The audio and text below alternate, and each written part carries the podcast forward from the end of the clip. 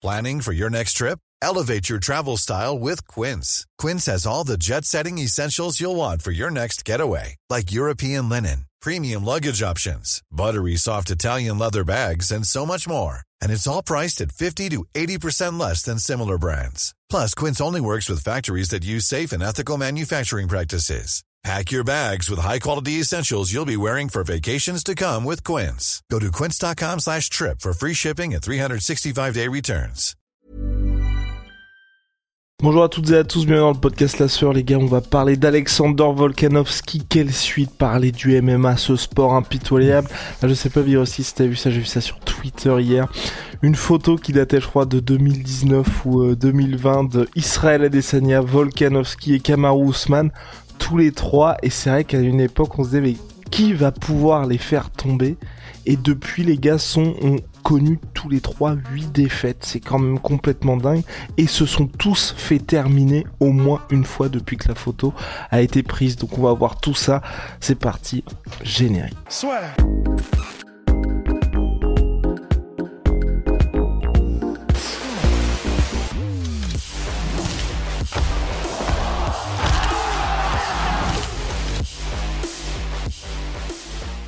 Birosti, est-ce qu'aujourd'hui, avec le recul, même si Volkanovski, et on en avait parlé hein, dans le podcast, Volkanovski a effectivement dit que la droite qui s'est pris par Iliato Pouria, honnêtement, ça aurait couché tout le monde. Est-ce que Là, il y a pas mal de gens aussi qui disent sans euh, Charles Oliveira et le fait qu'il ait n'ait pas pu tenir sa place en octobre, on n'en serait pas là puisqu'il a tué la carrière de Volkanovski. Est-ce que pour toi, en vrai, là, ce qui s'est passé, c'est lié au chaos qui s'est pris en octobre? Et où peut-être qu'on ne le saura jamais finalement. Bah, je pense, oui, on, on saura jamais, mais c'est clair que par contre, euh, si Oliveira s'était pas blessé, probablement que du coup, il aurait eu plus de temps pour travailler sa montée en, lightweight et ça aurait peut-être pu être plus intéressant.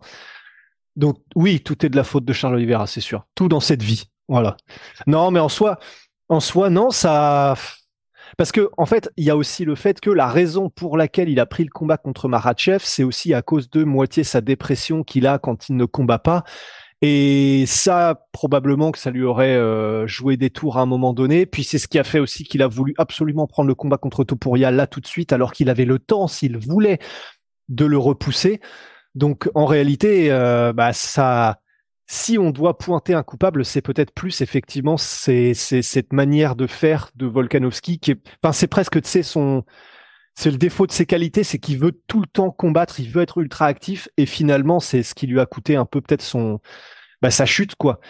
Mais hum, non, sinon, à part ça, non, c'est le game quoi. Et il y a une autre stat qui est terrible, Big Rusty, c'est celle sur les combattants qui ont 35 ans ou plus dans les petites catégories de poids. Désormais, ils sont à zéro victoire. Est-ce que tu penses que là aussi c'est inéluctable parce qu'il y a même une stat encore pire et je crois que là on est vraiment aussi à zéro victoire. C'est quand t'as une revanche, quand le combattant qui a perdu était plus âgé, il perd toujours. Oh. Et bah, de toute façon, ce qui est sûr et certain, c'est que dans les plus petites catégories de poids, ça a toujours été un peu une règle que, à, l'inverse des catégories poids lourds ou light heavyweight, l'âge joue vraiment parce que la rapidité, la vitesse euh, joue énormément parce que ça va extrêmement vite et donc effectivement c'est plus difficile de tenir la cadence plus longtemps. Hmm, même si on pourrait faire l'argument que d'un autre côté, comme il y a, comme c'est plus rapide, mais qu'il y a énormément de techniques en jeu, beaucoup plus dans ces catégories-là que, dans les grosses catégories. D'un autre côté, l'argument peut être fait aussi que les gens qui ont énormément de bouteilles et d'expérience et donc une carrière à avoir développé leurs compétences, bah du coup, ça pourrait équilibrer aussi. Mais bon, quand même, là, j'aurais tendance à dire que peut-être que le physique joue un peu plus dans ces cas-là, malheureusement, parce que temps de réaction, parce que vitesse, parce que ça va mille à l'heure. Mais euh... c'était quoi la question déjà? Oh, Big. La vraie question, la vraie question globale, c'est ce qui peut revenir Volkanovski. Voilà, faudrait qu'il prenne un bon moment, je pense déjà. Parce qu'en vrai, il, il, comme ça, il a dit un peu plus tard dans l'année là, pour lui, il a l'air d'être ok avec une pause, revenir en Espagne et là, il, prend une pause, il profite de sa famille et un peu plus tard dans l'année, il revient contre Iliato pour rien. Bah ouais, mais bah oui, mais sauf que ça, je pense pas que sa volonté de combattre tout le temps va aura disparu comme ça.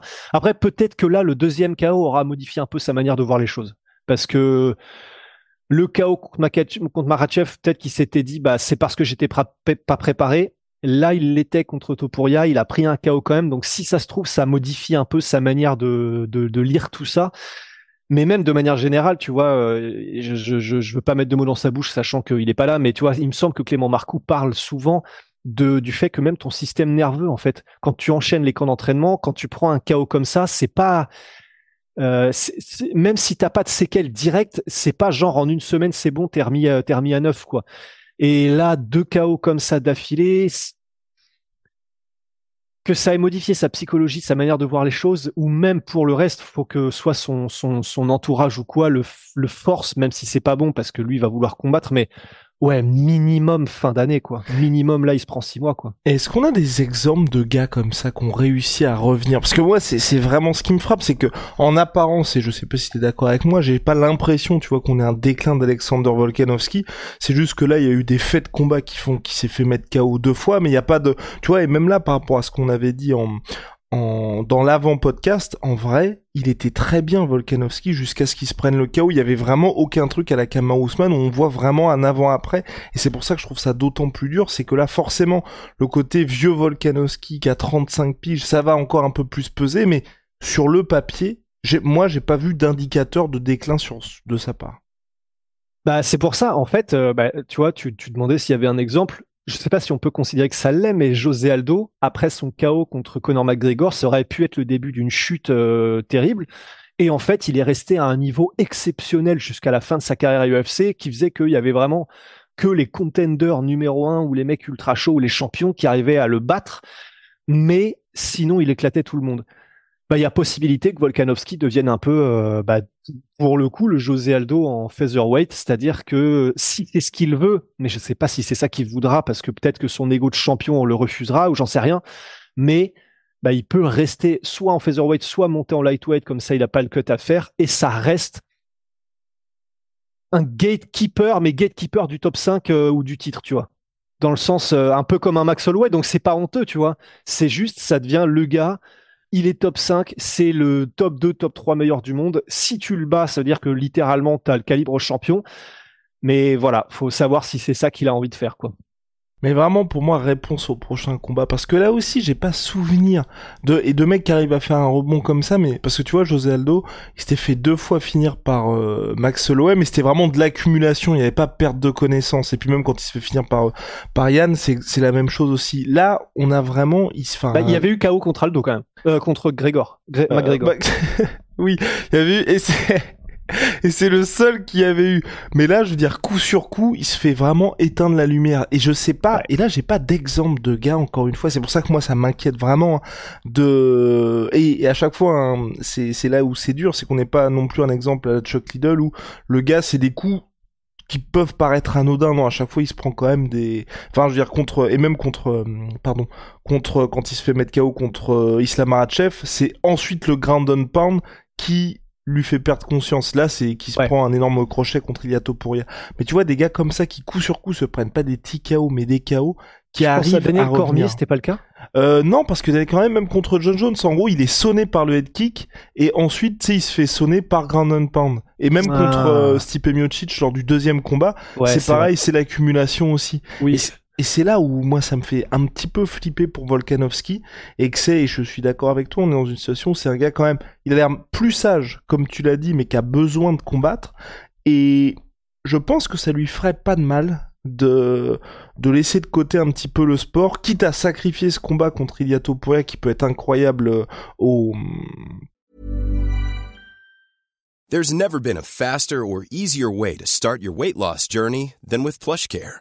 PlushCare accepts most insurance plans and gives you online access to board-certified physicians who can prescribe FDA-approved weight loss medications like Wigovi and Zepbound for those who qualify. Take charge of your health and speak with a board-certified physician about a weight loss plan that's right for you. Get started today at plushcare.com slash weight loss. That's plushcare.com slash weight loss. plushcare.com slash weight loss. Qui peut être incroyable, pardon, au Bernabeu. Mais de revenir et de en, mode superstar, tu vois, de faire un peu ce que fait, mais une vraie pause pas à Desania, tu vois, qui tisse quand même sans cesse un retour qui, qui devrait être pour bientôt. Mais tu vois, t'as un an de voir un petit peu ce qui se passe dans la catégorie, parce que de toute façon, je sais pas si on en parlait tous les deux ou si on l'avait dit en podcast, mais comme il a déjà nettoyé la catégorie, enfin, il n'a que Topuria affronter, même Max Holloway, il l'a déjà battu trois fois. Donc, et Josh Emmett, bah, c'est bon. Rodriguez, euh, Ortega, c'est fait aussi. Donc il y a que Topuria aujourd'hui pour lui affronter. Donc en vrai, t'as un an, en croisant les doigts, c'est juste ça, pour que Topuria s'impose. Parce que c'est vrai que si Topuria perd, ça va être un petit peu relou. Mais tu croises les doigts pour que Topuria gagne. Et ensuite, tu reviens et tu fais ta revanche en, en cochant vraiment toutes les cases. En cas de défaite, malheureusement, tu vois, moi je, suis dans une situation où je me dis... Euh, et c'est un peu dur, mais penser à la retraite pour euh, Volkanovski, tu vois. Parce que c'est c'est ce qui est très très dur avec ce sport-là, et j'en parlais avec, euh, avec des potes euh, hier, c'est qu'il y a un an, Volkanovski, il perd. Enfin, il perd, oui, mais dans un combat extrêmement serré contre Maratchev, il reste numéro 1 pound for pound, on est en mode, oh, putain, ce qu'il a fait au sol contre Maratchev, en étant plus petit, c'est une dinguerie, c'est vraiment le meilleur combattant au monde. Là, aujourd'hui, et c'est même ce qu'il avait dit, euh, et Biroski en avait très bien parlé, je crois, c'était au mois d'octobre dernier, c'est qu'en soi, Volkanovski, chaque combat qu'il prend, chaque défaite, pardon, qu'il prend, ça ternit son héritage. Et là, on est dans une situation où il est à une victoire, trois défaites lors de ses quatre derniers combats. Bah, on commence à se dire c'est chaud.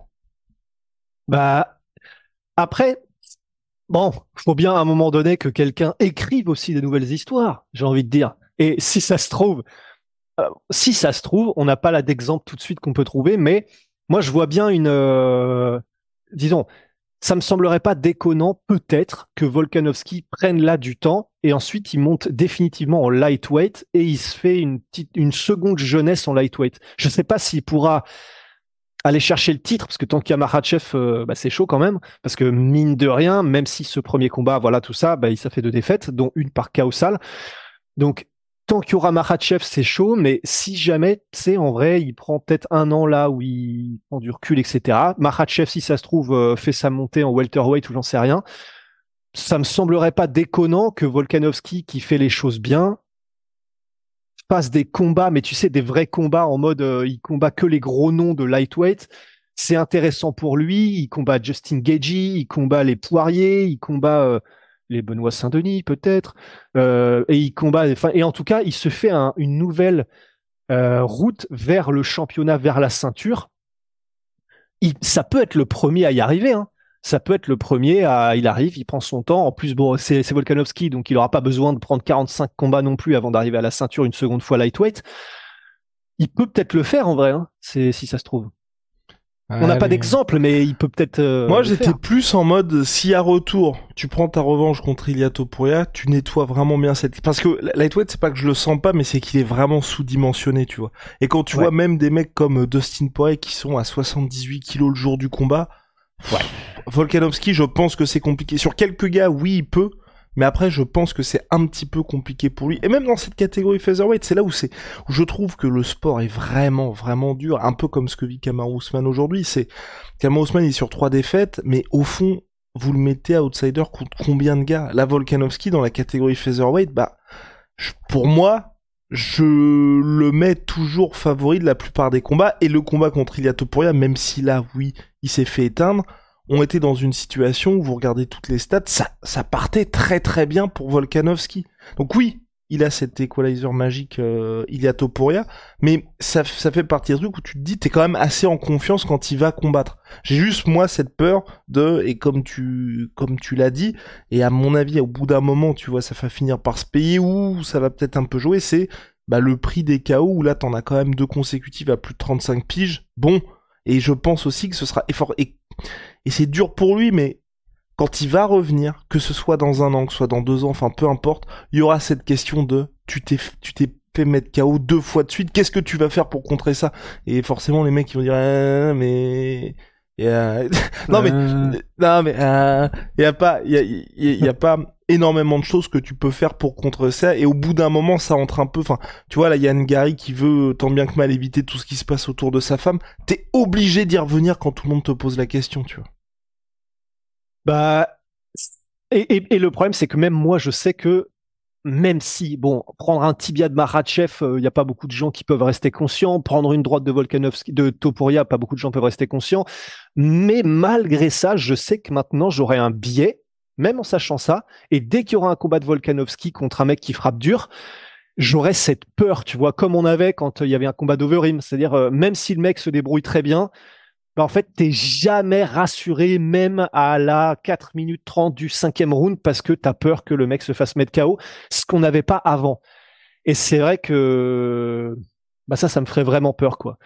Mais, mais non, mais t'as raison, t'as raison, effectivement. Peut-être un peu sous-dimensionné pour lightweight, donc euh, à moins qu'il tente la, comme, comme une Aldo, finalement, euh, il, surprend tout le monde et il descend en bantamweight. Mais c'est chaud, donc euh, ouais, non, c'est ça. Il est entre guillemets peut-être euh, pas coincé, mais entre guillemets euh, condamné à rester en featherweight mm. et donc bah peut-être prendre du temps, croiser les doigts que Topuria reste champion et revenir en croisant les doigts aussi que ce soit pas un nouveau chaos quoi. Ah. ça fait beaucoup quand même effectivement. Non ah, bah à voir pour la suite en tout cas mais c'est c'est vrai c'est terrible. C'est comme Kamaru man quoi. Ce sport non mais c'est une dinguerie, ça va il suffit d'une défaite pour que et enfin je regardais enfin Habib le meilleur move qu'il ait fait de sa vie pour moi c'est justement d'avoir pris sa retraite hein. parce que tu restes avec un bilan immaculé. Marachev si jamais il perd en fait, il y a tous ces trucs qui commencent, toutes ces questions qui commencent à se poser. Ah ouais, mais machin et tout. Et, et, aussi le truc qui est dur. Et là, pour l'instant, pour Volkanovski, ce qui est très bien, c'est qu'il perd contre quelqu'un d'invaincu. Mais Adesanya qui perd contre Sean Strickland, pour moi, c'est pas une défaite qui va bien vieillir, tu vois. Ouais, bah c'est c'est clair, c'est clair. C'est c'est pour ça que c'est d'autant plus cruel, mais. Ah, mais c'est mais, c'est pour ça qu'on aime ce sport, Big Ah, finalement, hein. hein, hein. En tout cas, ciao, ma sweet pea. Monsieur Putain, moins 20% sur tout, euh, moins 30% minimum, je suis un ouf. Sur tout My Sweet Pea avec le code la sueur. Et puis, holy moly, révolution dans les boissons énergisantes. Regardez les gars, ils font thé glacé. Ils font, euh, boissons énergisantes. Thé glacé ici, messieurs. Code la sur 5 pour votre première commande. Moins 5 euros. Et si vous avez déjà commandé chez eux, code la sur 10.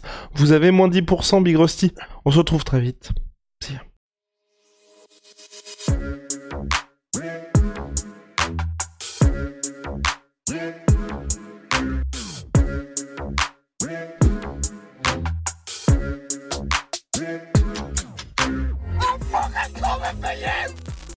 Et voilà, c'est la fin de votre épisode du podcast La Sœur. Si ça vous a plu, n'hésitez pas à nous mettre les 5 étoiles sur Apple Podcast ou sur Spotify. Vous pouvez aussi nous laisser un petit commentaire, ça nous aidera beaucoup.